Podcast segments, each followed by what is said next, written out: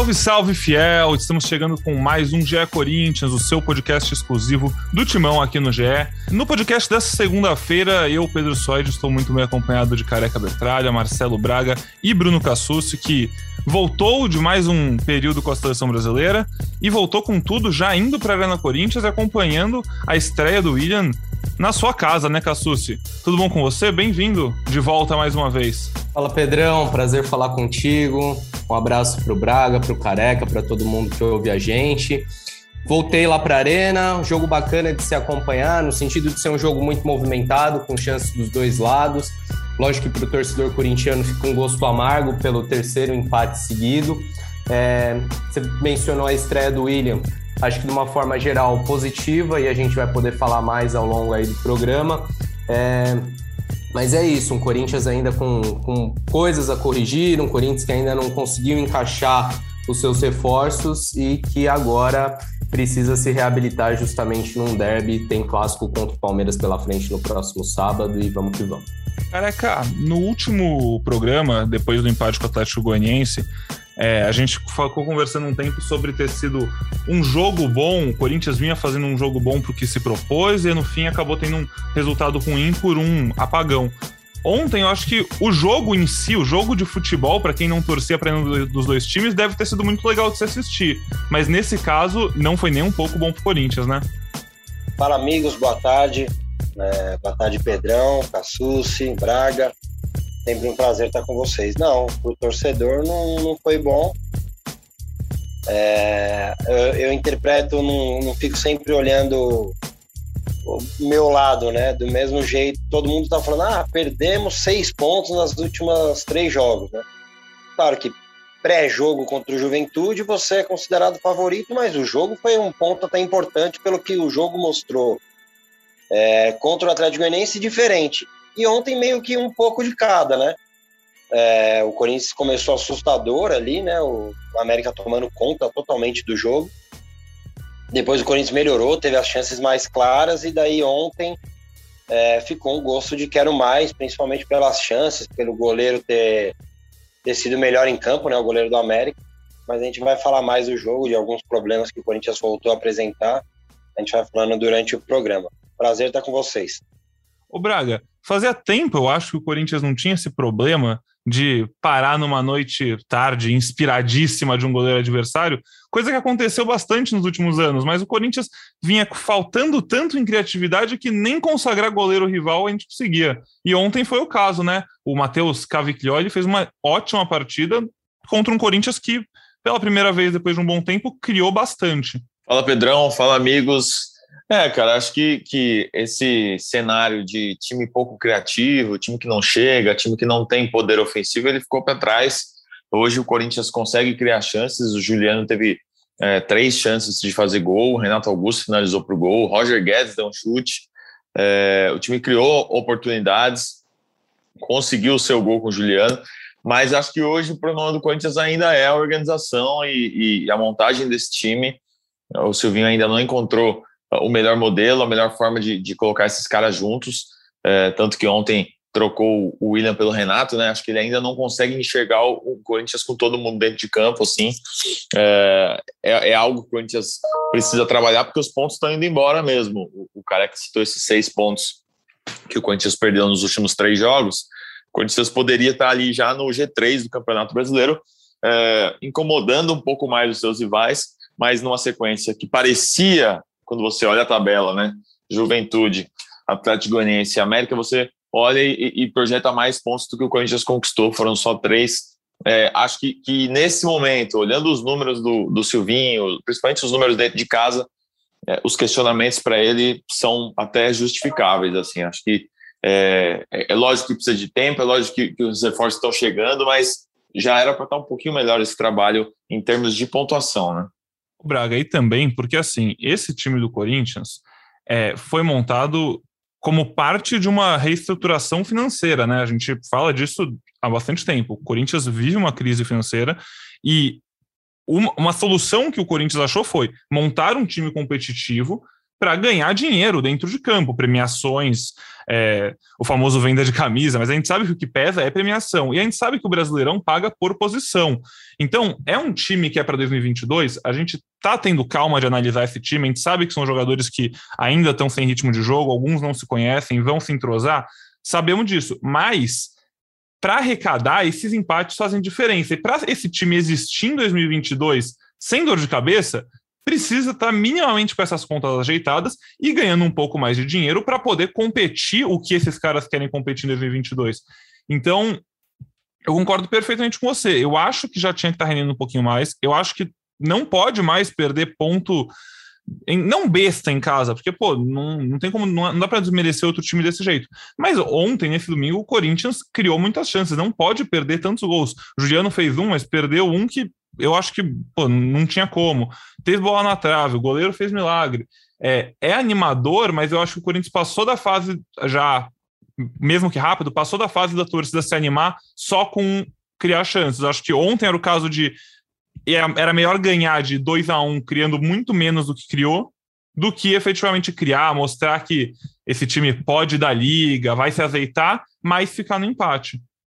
Pedrão, eu acho que hoje, mais preocupante do que os gols perdidos, do que as chances perdidas, e até do que esses pontos desperdiçados, é a falta de combatividade do, do Corinthians, é a falta de intensidade do time. É, e isso eu acho que, em parte, tem a ver é, com você ter jogadores que estavam num período inativo muito longo. A gente não pode esquecer que Juliano, que Renato Augusto e que Roger Guedes é, vem de uma liga, de, de, ligas menos competitivas, vem de muito tempo sem jogar.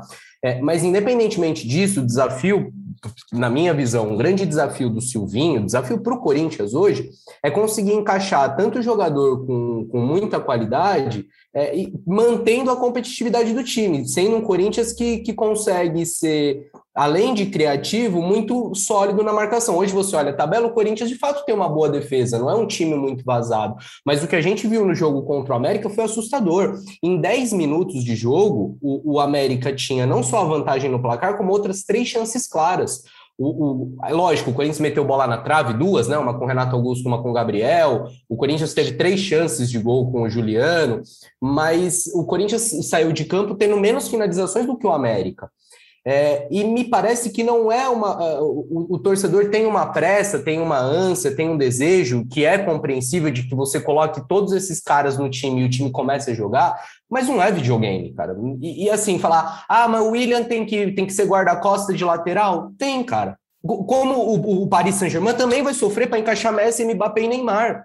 Porque hoje em dia todo mundo precisa marcar. É, e acho que essa discussão já deveria estar até superada, sabe? Ah, lógico que você pode ter um craque do time que, que vai, vai voltar um pouco menos, que vai ter mais liberdade para puxar um contra-ataque natural, mas não dá para num time você separar três caras, falar ah, o Joe, o Roger Guedes e o William não vão marcar. Não dá, vai estourar no Gabriel. Não estou defendendo a atuação do Gabriel, mas é lógico que o baile que ele tomou do Mauro Zarate e, e, do meio de campo do América Mineiro como um todo tem muito a ver com isso, do Gabriel ter que sair fazendo perseguição, do Gabriel ter que sair cobrindo espaço dos outros, porque a marcação não está ajustada.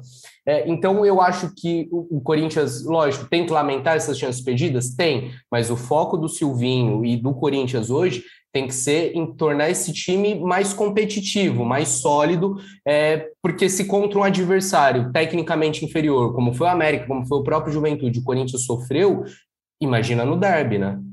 Nossa. Até porque já mostrou que do meio para frente as coisas devem se ajeitar, né? Careca, você é. fala muito do Gabriel, a gente já falou de Xavier, já falamos de Rony. Como você começa a imaginar a solução para esse problema que o Corinthians claramente vem passando nos últimos jogos? Ó, primeiro, é, palmas, pô, concordo em 100% com a Susi, perfeito, é exatamente o que eu penso. É, os, as chances perdidas ontem, é, claro, você quer fazer os gols, mas, pô, é legal ver o Corinthians criando pô, legal demais, tal. Só que assim, a preocupação não é essa. A preocupação não é essa. A preocupação é você jogar contra qualquer time e parecer que os meias deles são o Iniesta, o Zidane e o nosso não é ninguém. Tipo, o jogo em casa. O jogo em casa. Todo mundo se potencializa contra o Corinthians. é, é inadmissível. E daí a minha crítica, é, antes de falar do Gabriel, a minha crítica ao Silvinho é essa, em cima até do que o Braga falou, que dá para apresentar mais. É, são 22 rodadas com o Silvinho, é, são 21 né, no Brasileiro, ou 20, e dois jogos na Copa do Brasil. Em todos esses, ele jogou com 4-1, 4-1.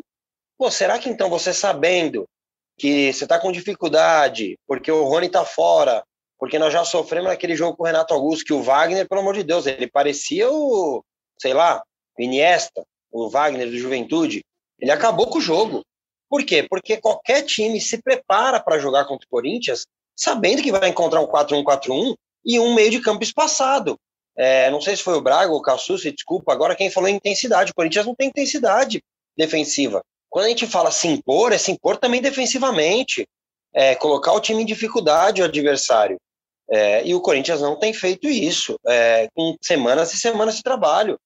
Ontem, ontem eu vi a escalação, eu falei, porra, é, ele vai jogar no 4-2-3-1, porque eu não imaginava o GP fazendo esse box-to-box. Eu imaginava até o Juliano ficando um pouco mais ali preso, perto do Gabriel, é, liberando o William, que eu imaginava que o William ia fazer isso aí, a gente ia jogar no 4-2-3-1.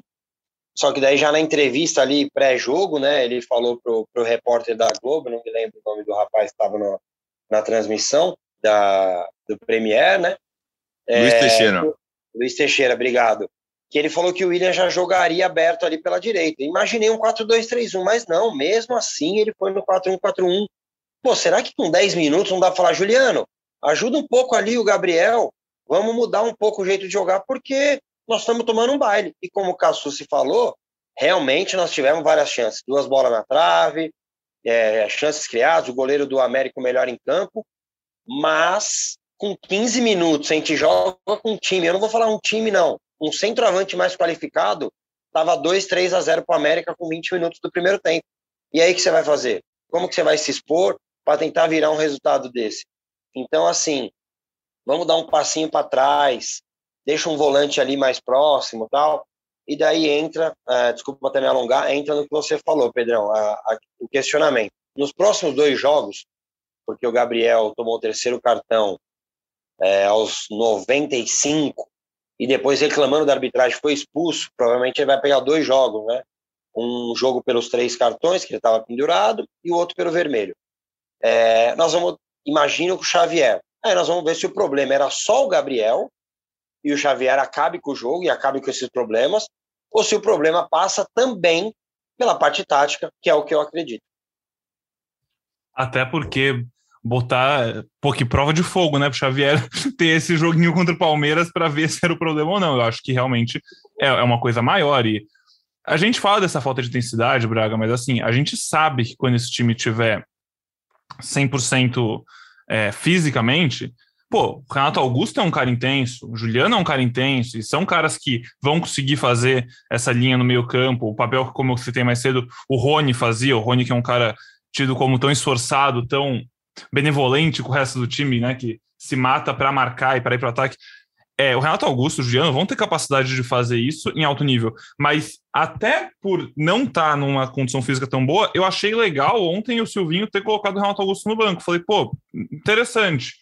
É, vai começar a realmente tentar ter um time mais combativo, e aí no segundo tempo você tem a chance de uma elevação técnica, né? Quando você pega outro time um pouco mais cansado, cansado você põe um cara como Renato Augusto para aproveitar. Mas ainda assim, o time não teve intensidade e ficou devendo muito nisso. É, com Pedrão, o Rony machucado e. Eu não tenho 100% de certeza, é, como você está falando aí, que quando esses caras estiverem bem fisicamente, vai ser um time tão mais intenso. Acho que, lógico, óbvio, vai melhorar. Mas você tem Juliano, 31 anos, Renato Augusto, 33 anos, William, 33 anos, é, Jô já numa idade mais elevada, Fagner, é, Fábio Santos. Esse, essa é uma questão que no momento da empolgação, quando chegaram os reforços, talvez passou batida, a gente mencionou, a gente já estava falando que o Corinthians ficaria um time mais velho, que esses caras já, já não têm a, o mesmo fôlego de antes. Então, eu não, não dou como pedra cantada assim, não. Ah, daqui a, a, a duas semanas, um mês, dois meses, esses caras vão estar tá voando e o time vai, vai ser mais intenso. Eu acho que precisa ter gente carregando o piano para esses caras. Eu não sei se só o Gabriel, só o Xavier vão dar conta disso. É, vai ser uma questão de, de ajuste daquele mal necessário para a equipe. Muita gente criticava o Rony, mas ele estava dando um equilíbrio ali no meio campo. É, é, aquele papel que a gente falava do Ramiro, que a torcida odiava o Ramiro, mas era um cara que quando entrava ali, ele tinha uma função, né? E, e o Corinthians está precisando de, de, de caras é, que, que, carreguem o piano ali junto com o primeiro volante para que esse time fique um pouco mais intenso. O meu medo para esses próximos jogos, né? Que o Careca falou que o Corinthians não vai ter o Gabriel contra Palmeiras e Bragantino, é que as opções ali para o meio campo de marcação são poucas, né? A gente pensa no Xavier, mas é, vocês escalariam um meio campo com um segundo volante, com o Cantilho? Ou o Cantilho também não é esse cara que vai dar a pegada? Eu escalaria se fosse o Rony, é o que você falou. Sendo o Cantilho, eu não sei. Eu acho que eu confio mais numa recomposição, talvez, do Juliano do que no Cantilho. Até porque ele tá sem ritmo, né? Ele não joga há quanto tempo? Então, aí, aí para mim, a pergunta do Braga é muito boa e, assim, é, se vocês tiverem oportunidade, amigos, na, no, sei lá, no próximo jogo, perguntem isso pro Silvinho. Porque a falta de mudança de esquema, a falta de porque se eu quisesse desenhar hoje, com as situações que, por exemplo, ontem, o São Paulo ontem jogou sem centroavante. Jogou Rigoni e Luciano, é, uma linha de quatro ali, o, o, o Luan entrando para fazer a saída em três e liberando os laterais. Será que o Corinthians não poderia fazer isso? Não poderia jogar no 4-4-2, fazer um losango ali no meio, ter dois caras de velocidade ali na frente, liberando a ala para Fagner e para Fábio Santos ou Piton?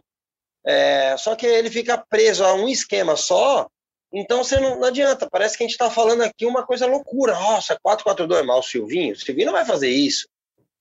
Então a gente só tem que pensar como ele tem feito o time. 4-1-4-1. E daí no 4-1-4-1, eu não consigo enxergar mesmo. É, por isso que eu, eu tenho com essa dificuldade. Pô, será que o Xavier vai dar conta? Porque eu Careca. não consigo pensar assim, mano. Eu tô gostando dessa nossa dobradinha aqui. Você me dá a moral, fala que assina embaixo, aí falou da pergunta. Eu fiz a pergunta ontem, meu chapa. Eu já sabia que olha você aí, ia, ia, levantar essa bola. Perguntei isso pro Silvinho. Roda aí, Pedrão, para a gente ouvir o que o Silvinho falou sobre mudança de esquema, vai? Você pode ter uma, uma não sei se é preferência ou gostar de sistemas, mas sistemas, eles não, para mim, eles não, nem se defendem por si próprio. Os atletas se movimentam demais. O, o futebol já faz anos tem muita movimentação em campo, atletas fazendo duas funções, times atacando em um sistema e defendendo em outro. O importante, é, e esses atletas são ótimos, são importantes, que eles fazem as duas funções, é, é, é, dão superioridade numérica em algum setor do campo. Ah, não, não me apego em sistema tático. A qualquer momento que nós entendermos mudanças, não é um problema. Ao contrário, esses atletas te propiciam tudo isso. E muitos que nós temos, eles atuam sim em funções é, diversas, facilita, ajuda. Óbvio que a gente vai encontrando as conexões e buscando o melhor. Isso vai de semana a semana, mas sim, sim, tudo é possível, sim, os sistemas eles, eles mudam em decorrência da entrada dos atletas. Ele falou que pode mudar sim, careca, mas não, não detalhou muito. Ele falou: ah, não me prendo a esquemas, futebol hoje é muito versátil, você usa um esquema para atacar, outro para defender, nada impede que a gente mude para os próximos jogos, mas não, não sei não. 23 jogos. O que, eu, mudou, o que eu gostaria de ver agora, entendendo que esse time precisa de um carregador de piano, e eu concordo 100% com vocês, é, e eu acho que pode ser uma solução, é imaginar mais ou menos os moldes daquele Corinthians que tinha o Rodriguinho como homem mais avançado, só que com Sim, Roger Guedes e William nas pontas fazendo facão para dentro, Juliano e Renato Augusto por dentro, com uma dupla de volantes, e aí os quatro têm a liberdade para jogar como querem. É, é complicado. É um quebra-cabeça, né? A gente, tá, o time parecia que ia se encaixar no papel de jeito mais fácil do que a gente está vendo nesse começo. Sabe por quê? É ridículo a gente falar isso porque a gente criticou muito ele. Mas o Rony faz falta, mano. O Rony faz falta porque o time, quando melhorou, na verdade, a gente ficou 13 rodadas com Gabriel e Rony fazendo essa função. Aí, pô, não vão fazer a função. E o Cantillo de, de primeiro volante, né? Cantillo de primeiro. Beleza, daí chegou o Juliano. Só chegou. Ele ficou alternando, né? Ele ficou alternando o Rony e o Vitinho por alguns jogos ali. Sim, Sim e até naquela época, eu tenho que ser justo, nenhum dos dois estava indo bem, né? A gente, você botava um na esperança de menos pior que o outro. E aí Sabe o Rony realmente cresceu. legal nesse time? Sabe quem, quem poderia ser esse cara do lado do Gabriel? O Ederson, cara. É outro que a gente sentava o rei, eu descia a lenha nele e hoje eu acho que ele pegaria e seria titular desse time. Eu, o Cassus, eu, eu, já comecei a dar essa risada sem graça porque eu achei que você ia falar um outro nome. Paulinho, que daqui a pouco a gente fala sobre ele. Ah, então, eu vou te falar que, assim, é, ele poderia montar Xavier, é, e daí ali, quando eu falo nomes, tá? Eu, você pode mudar no posicionamento, igual eu falei, com 10 minutos ontem ele poderia ter falado, Gil, dá um, um passinho para trás, amigo. GP, fica como no 4-2-3-1, como meia, para ajudar ali na saída de bola. Mano, teve uma hora ontem que o Gabriel, com a bola, ele só tocava para trás, porque os caras estavam lá na frente, os caras que podem fazer esse box-to-box, ou que estavam na função ontem, ele adaptou o GP ali por dentro para ir buscar a bola para fazer área a área, gente. Não dá, não é a característica do jogador, ainda mais um cara que não jogava há três meses. Tipo, mesmo, se ele, mesmo ontem sem ter opções, eu até achei que ele poderia aparecer com o Vitinho ali no meio, voltar a fazer o que o Braga falou agora aí. É, porque assim, ele ficou Gabriel e Rony, um tempão, certo? Depois ele ficou Juliano e Rony. Foi a melhor dupla para fazer esse box-to-box. -box. Foi os caras que o único ganhou três jogos e empatou um que mereceu ganhar. Fora problema de arbitragem, foi o jogo contra o Santos. Aí ele colocou o Renato na empolgação ali contra o Juventude. Nós tomamos um baile, 70 minutos do jogo, um baile do Juventude. O Roger Guedes achou o empate. Aí, beleza, ele voltou com o Rony contra o Atlético Goianiense. O time melhorou. O time tomou empate lá por um erro individual, acabou tomando um gol. Aí agora ele não tinha o Rony. Beleza, não tinha ninguém ali, ou talvez, não sei se ninguém. A gente até brincou aqui no, no último podcast, né? O, o Braga tava, mas o Cassucci não. A Aninha até falou um negócio. Tem cara do Corinthians que some, não joga três meses. O Cantígio nunca mais jogou. Nunca o mais. O jogo jogou. do Cantígio foi contra o Flamengo, dia 1 de agosto. O cara que tinha levantado que, a bola aí. Tem que avisar a família do Cantilho lá na Colômbia que ele tá no Corinthians ainda, hein? É, tá preocupado bem. lá. Tudo bem, pô. Se ele ficar sem internet, os caras acham que ele já aconteceu alguma coisa. Porque tem, a gente tá vendo isso no Corinthians. O Piton não joga 15 jogos, gente. É, então, assim, mais uma coisa que a gente tem que falar, pô, ele morreu de novo com duas substituições, o Gabriel com cãibra. É, o...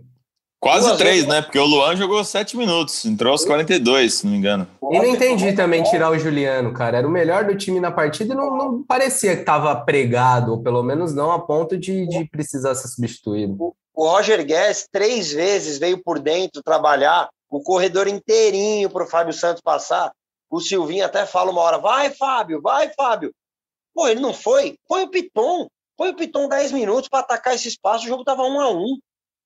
Sabe, esse comodismo com empate, assim, sabe, de não tentar um algo diferente.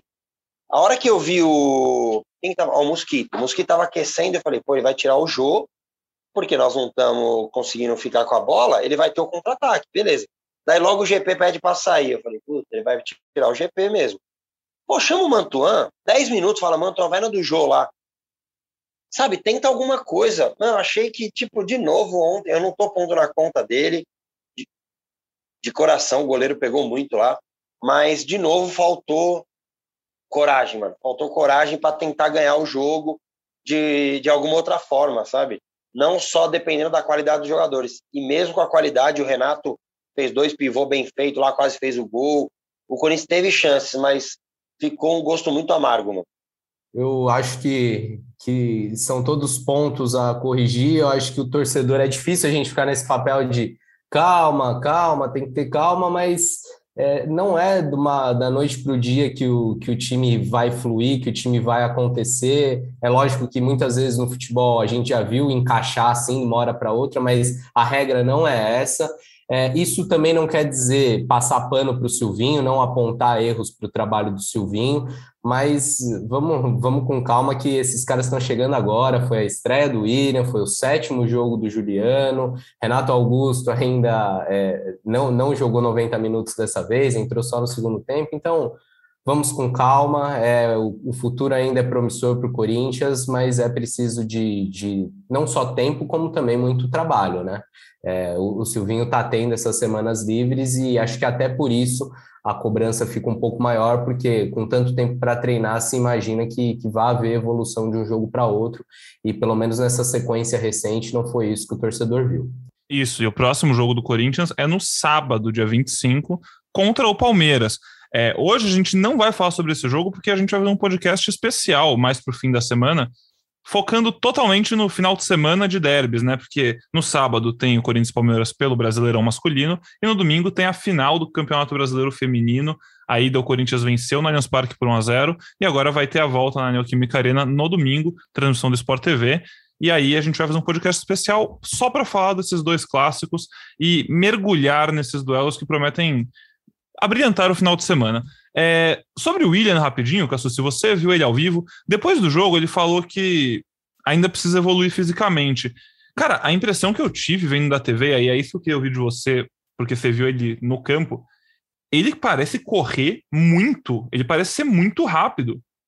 Muito, muito. A arrancada do William é impressionante do estádio e ele sai atrás e chega na frente do marcador. Mas quando ele fala de evolução, eu entendo que é, é essa evolução física que ele quer não é só com a bola, é também sem a bola.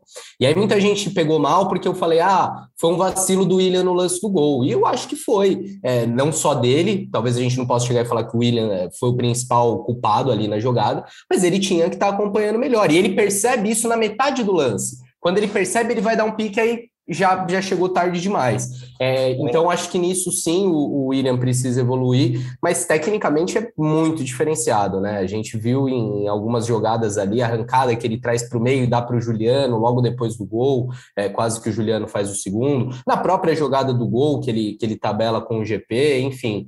É, sente falta de, de finalizar um pouquinho mais, de talvez até pisar na área, mas é, achei que foi uma estreia bacana. E uma bola que eu queria levantar com vocês ainda sobre o jogo. Vocês acharam que o jogo foi tão mal assim? Porque eu vi muita gente caindo de pau no jogo. Realmente, o jogo tá com uma mobilidade muito diferente do que a gente acostumou a ver. Assim, o jogo segurou muito a bola na frente, fez pivô, deu passe para o gol do Juliano. Vocês acharam que o jogo foi, foi tão abaixo assim dos demais? Eu não.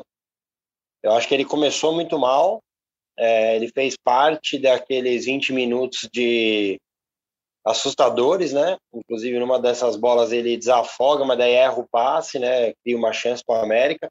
Mas acho que depois ele melhorou no jogo. Não vejo como ah, o gol que o Jô, perdeu no lance do gol. Ele chuta onde dava ali, tinha quatro caras, né? Além do goleiro. Mas depois a maioria dos atacantes chutaria de novo e perderia o gol. Ele foi inteligente. Não fez um grande jogo, mas longe de ser mas sabe o que é, Cassus? Isso aí já é birra de torcedor, a gente falou aqui do Gil também. É fácil é. bater nesses caras, né? Que, que já estão mais queimados, assim. Vai ver nota de torcida aí, tipo, é, nota 3 pro Jô e 7 pro Mosquito, em jogos que o Mosquito pisou na bola. Mas isso aí não dá nem para levar em consideração, porque infelizmente é birra. É um pouco de entende-se, né, do torcedor, tá meio pé da vida com o Jô mas acho que às vezes falta um pouco de respeito até pelo que o jogo significa para o clube. Mas passou, né? Vamos ver. Ele não fez um bom jogo, mas longe de ser péssimo. Não sei o que o Braga achou. Não, concordo 100%. Eu ia falar isso, que o gol acho que foi mais mérito do goleiro ali, a defesa, do que, do que erro do jogo. Estava muito perto, ele, ele se jogou na bola, o goleiro foi bem. É, só para arredondar, o jogo chegou à quarta assistência na temporada ter oito gols, então são 12 participações, é o jogador que mais participou de gols do Corinthians em 2021. É, o torcedor tem bronca, mas ainda, ainda é o, o a única opção de centroavante que o Corinthians tem, né? No banco tem o Felipe Augusto, acho que nem estava ontem, é, que tem 17 anos, mas o Corinthians não tem uma referência, né? O Jô é esse cara pro, pro desafogo mesmo. Eu não gostei quando o Roger foi o, o 9, por exemplo, contra o Atlético Goianiense. Meu, O Felipe fez gol no, no clássico do Sub-20, Corinthians 3 a 1 no Santos, tanto ele quanto o Cauê marcaram. E, e, sobre o Jô, ainda ele chegou a 250 jogos pelo Corinthians, foi homenageado, recebeu placa lá. Tô com careca nessa, merece, merece respeito, não só pelo que ele já fez, mas pelo que ele ainda faz pelo clube, por ser esse desafogo na saída de bola, muitas vezes, de segurar, fazer o pivô, esperar os meias se aproximarem, é, pela participação em gols, enfim. Acho que a torcida não deveria queimar o Jô antes da hora, não. E eu ainda Aliás, acredito que Jô... ele vai fazer bastante gol, viu? Falei, fala aí, Braga, desculpa. Jô, Fábio Santos e Cássio sempre são alvos muito fáceis da torcida, né? É, e caras super vencedores dentro do clube que é, tudo bem você ter uma crítica, você discordar, mas acho que às vezes acaba um pouco a história do cara é, em comentários e o torcedor precisa lembrar de tudo que foi feito nos últimos anos. Ó, gente, eu vou, vou falar uma coisa que e é informação mesmo que eu tive na época. É, eu acho que isso aí foi uma coisa criada e a torcida abraçou, principalmente naquela possível demissão do Thiago Nunes que o Andrés deu uma entrevista falando ah, só se eu sentir que ele perdeu o vestiário e daí ele eu demito, né? E daí pareceu que tipo foi uma coisa que a tal panela do mal, né? Esses jogadores mais experientes parece que derrubaram e daí qualquer coisa que acontece no Corinthians é culpa de Gil, Cássio, Jô, Fábio Santos. E infelizmente acho que passa muito por isso e eu já disse várias vezes no Twitter, aqui também, pelo que eu tenho de informação de algumas coisas, é, eles são muito pelo contrário, eles são uma referência, são uma panela do bem, os caras que seguram muitas vezes o BO ali dos caras mais novos, e tem os caras como inspiração. Você vê já o Raul dando entrevista falando do Gil, o Cauê, quando fez o gol, a primeira coisa ele foi abraçar o Jô. Então, esses caras são bem positivos dentro do clube e isso precisa ser respeitado. Quando o Piton fez aquele gol de falta, né, que ele postou que o Fábio Santos ligou para ele, fez uma ligação de vídeo no vestiário para dar parabéns e tal. É, acho que é importante mesmo o papel desses caras com, com a molecada. E o que eu tava falando que eu acho do Jô é porque é o seguinte: o Jô é um cara. Se você joga futebol, já viu futebol, principalmente no estádio, você nota que o Jô ele sabe ler o jogo, ele é um cara inteligente dentro de campo. Hoje, o físico dele realmente não acompanha a cabeça. Mas o físico do Roger Guedes vai acompanhar, do William, quem sabe. Ele tem, vai ter peças ao redor dele que podem potencializar a sua inteligência e diminuir o que o time perde com o seu físico. Então, eu ainda tenho uma esperança no Jô e acho que o torcedor devia ter, porque ele sabe fazer gol, isso ele já mostrou várias vezes pelo Corinthians. Maravilha, então. Agora, arredondando esse episódio do nosso podcast, a gente precisa falar sobre ele. Paulinho, que quando o Corinthians começou a se mexer no mercado, pintou como nome, ainda antes da chegada de Roger Guedes, Juliano, Renato Augusto, quando parecia que alguma coisa podia acontecer, o Paulinho foi um nome que brilhou os olhos do torcedor do Corinthians, indiscutivelmente. É um cara que tem ótimas memórias, né? E tem ainda muito futebol para mostrar. E agora o Paulinho, que tinha fechado com o time da Arábia Saudita, o Awali, depois de quatro jogos, rescindiu seu contrato, Bruno Cassucci. E aí a torcida já quer saber. E aí, ele vai chegar para fechar esse meio campo? É o quinto reforço que a gente nem sabia que ia ter? Bicho, eu, eu tinha certeza que a gente ia voltar a falar de Paulinho em algum momento, né? Quando ele foi para a Arábia, lógico, ele não ia se aposentar lá, então em algum momento voltaria para o Brasil e nesse momento a gente certamente falaria dele no Corinthians. Mas eu não imaginava que ia ser tão cedo. Tô, tô, eu lá no plantão de sábado, tocando minhas coisas aqui, tranquilo, preparando material para o jogo de domingo. Daqui a pouco o Paulinho rescindiu com, com a Wally. E aí a gente foi atrás, né, para tentar saber. E assim, tanto o clube quanto o Paulinho não, não dão muitos detalhes do, do que aconteceu. Assim, o clube soltou uma, uma nota, ela inclusive é, depois, primeiro em árabe, depois ela foi divulgada em inglês também. E, e o, o, clube, pelo menos, é, é, diz assim: que o encerramento do contrato vem em meio a circunstâncias emergenciais, que isso afetou a performance do Paulinho nas últimas rodadas. Ele falou com a diretoria e, é, com, em consenso, eles decidiram romper o contrato. É, o, o que eu ouvi é que o que foi prometido para o Paulinho não foi muito bem o que foi entregue. Isso não estou falando de dinheiro, me parece de condição desportiva. Parece que o Paulinho chegou na Arábia e Uma coisa, é, eu, eu, tive na Arábia Saudita uma vez com a seleção brasileira, é, e quando a gente fala de mundo árabe, mundo árabe é muita coisa, cara. Uma coisa é você ir para Abu Dhabi, para Dubai, é, que são países mais abertos, países mais desenvolvidos economicamente, em que há uma liberdade maior para as mulheres, tudo. É, a Arábia Saudita é um país extremamente fechado, e o Paulinho bateu na Arábia Saudita, olhou para o lado e falou: Cara, não quero ficar aqui. Pelo menos é, é, é o que eu ouvi é, que ele teve dificuldades para se adaptar, que ele achou a liga do país um nível que não era o que ele estava imaginando e que a partir disso ele, ele propôs a rescisão. É, desde sábado tem se dito muito boato, questão é, de saúde da família do Paulinho, questão de que não teria recebido. Até esse momento eu só tive negativas em relação a isso. Mas falando da situação do Corinthians, é, primeiro ponto, Paulinho esse ano esquece, e não por vontade do Corinthians, mas por questão legal. O Paulinho rescindiu o contrato dele, está livre no mercado, mas a janela de transferências do Brasil está fechada. O Corinthians só pode contratar, o Corinthians e qualquer clube brasileiro só pode contratar o Paulinho a partir do ano que vem. É, a tendência mesmo é que o Paulinho fique esse período sem jogar, fique aí uns três meses parado, porque é, pouquíssimos países ainda estão com janelas de transferências abertas. É, a tendência mesmo é que o Paulinho resolva a questão dele na Arábia, volte com as malas para o Brasil e aí fique treinando separado, esperando fechar com o clube.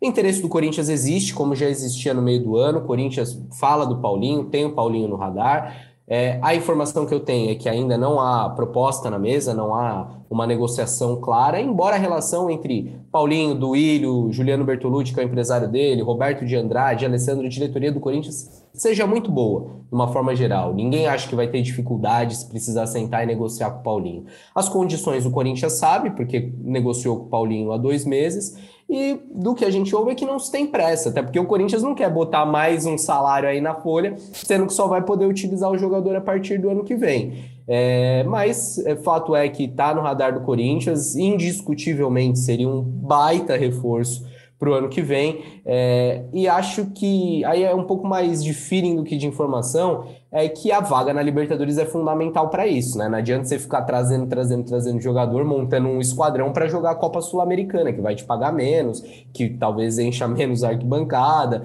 É, tudo isso está tá interligado. A gente lembra, o Corinthians é, conseguiu sanear um pouquinho das suas, das suas contas, das suas finanças, mas ainda tem muita dificuldade todo mês para fechar as contas. E até porque para esses caras seguirem com vontade de competir, né, caras que querem ainda chegar na seleção brasileira, precisa estar tá jogando o que tem de melhor para se jogar, né, careca? Sim, é, primeiro eu vou falar como torcedor. Tem cara que me marcou no Twitter perguntando: você perdoou, você perdoou o Paulinho? Eu falei: quem sou eu para perdoar o Paulinho? É, e o que, que ele Paulinho fez, né? Foi, foi uma negociação. O cara teve uma escolha de vida e só para não fugir, eu concordo de novo com o Cassucci, é você ir para Abu Dhabi, Dubai, é uma coisa para sua família, né? Você ir para o mundo árabe, a Arábia Saudita mesmo é uma coisa totalmente diferente. Você abre mão de muita coisa, é, até para sua família, né? E daí sua família não estando 100% feliz na hora que você chega em casa do treino, não é aquela coisa maravilhosa, oi amor, é diferente, porque. E eu sei, porque eu tenho amigos que já passaram por essa situação. É, e, a, e só uma coisa que eu fiquei meio assim com o Cassucci, que eu vou não discordar, porque foi uma opinião dele, né, não uma informação, que eu acho que a negociação com o Paulinho, o Paulinho vai ter que vir com um pezinho um pouco mais atrás, hein? Eu acho que os valores não devem ser o mesmo, né? Por, por tudo que aconteceu, era uma expectativa que ele tinha, falava, falava assim, mulher, né, ir para Europa tal. O Corinthians trouxe outros jogadores, então o Paulinho não é mais prioridade. Eu acho que se ele pedia um milhão, acho que já uns 700, 750. Eu falando números aqui, hein, gente, não sei de nada, não. Se o caso ele não tem mercado agora lá na Arábia, né? Viu que não, não, não, dá certo lá, mas ele tem outros mercados, né? O Paulinho ainda não. tem 33 anos, não sei.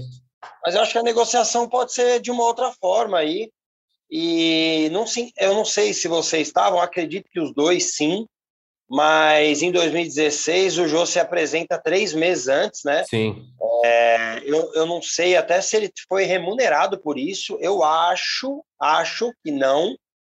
Foi uma opção dele se apresentar antes, pra, porque ele sabia da condição dele, né? Era uma coisa que não era só fisicamente, né? Envolvia uma situação extra-campo, né? O Jô vinha de uma mudança de vida mesmo, é, e precisava se preparar, e isso foi muito bom para ele, né? Porque em 2017 ele mesmo, ele começando no banco do Casim, quando ele entrou, ele estava sobrando fisicamente, assim. De quando ele chegou em 2016, saiu até algumas fotos ele ali no CT, era o Oswaldinho ainda, né, o treinador. E ele se preparou no Corinthians, então quem sabe não apareça algo assim para o Paulinho. É, não sei se é, seria uma negociação para se arrastar até dezembro, porque poderiam chegar outros candidatos, né? Acho que algo pode ser resolvido nos próximos meses aí, semana, sei lá. É, eu falei com, com um amigo dele hoje, estava tentando avançar um pouco nessa história, e perguntei se ele achava que o Paulinho ia topar ficar só três meses treinando aí no Corinthians é, antes de poder jogar, e, minha, e a resposta foi positiva. Falei, ah, acho que sim, acho que, que ele toparia sim. É claro que é, a negociação é, vai, vai se arrastar um pouco, o Corinthians vai procurar os representantes, é, mas o do Will Monteiro Alves, o que a gente já ouviu, é que ele está disposto a, a, tentar sim e a coisa deve caminhar.